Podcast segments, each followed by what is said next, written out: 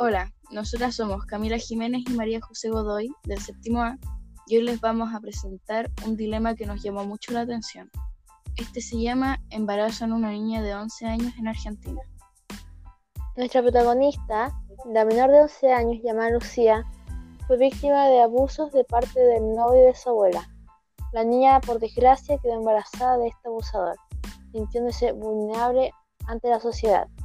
Su abusador fue internado en la cárcel por un tiempo indeterminado.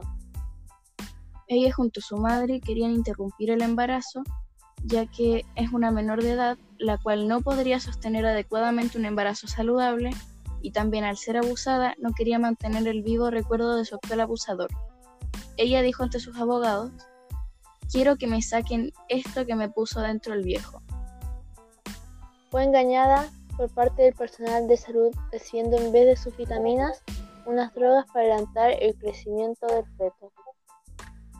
Al no ser legal el aborto en ese momento, fue obligada a dar a luz a ese bebé. Esta fue extorsionada por parte de la comunidad provida, personas las cuales entraron a la habitación de la menor amenazando que si abortaba no podría ser madre en ningún otro momento de su vida. Mientras la menor siguió hospitalizada, las autoridades provinciales prácticamente no divulgaron información sobre el caso. Los familiares de esta no recibieron ningún tipo de información sobre el tema. El parto fue, como, fue por cesárea, pero el bebé no resistió más de cinco días con vida, por lo cual se echó a perder todos los esfuerzos de la comunidad provida por salvar las supuestas dos vidas. Por suerte, la menor ahora mismo está estable, con buena salud, alejada de su abusador, la cual le trajo tanta oscuridad a su vida. ¿Cómo reacciona la religión católica ante estos hechos?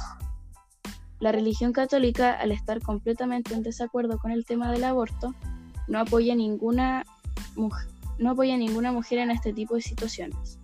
Lo considera asesinato y una decisión pública por lo cual no respetan ni escuchan la opinión sobre el propio cuerpo de la mujer. Líderes evangélicos y católicos han trabajado para refrenar la posible legalización del aborto. El aborto no es legal en Argentina, pero desde hace casi un siglo se ha permitido en casos de violación y cuando peligra la vida de la mujer embarazada. Sin embargo, en vez de coordinar que se cumplieran los deseos de Lucía, los funcionarios del hospital le dieron drogas para acelerar el, desarrollo fetal, según los abogados de la niña. ¿Y tú? ¿Cómo reaccionarías ante una situación así? ¿Apoyaría o rechazaría a la menor? ¿O habría dado algún tipo de información sobre el tema?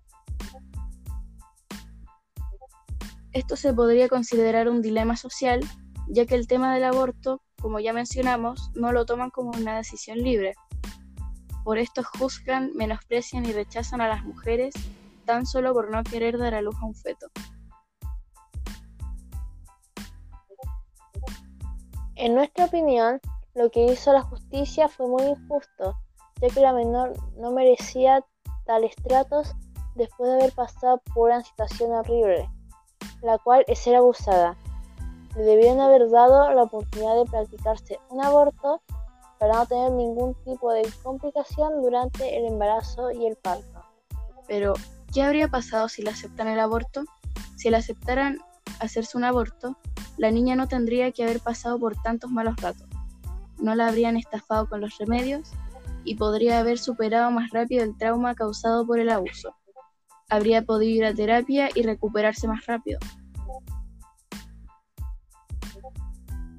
En el peor de los casos, la menor pudo haber fallecido por desangramiento en el parto, trayendo otro trágico final donde la niña muere por las injusticias cometidas por las personas con poder.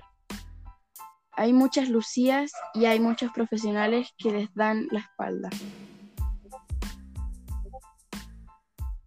Fueron las palabras de una de las médicas que atendió a la menor. Gracias por escucharnos. Que tenga, una buen, que tenga un buen día, tarde, noche, de donde sea que nos esté escuchando.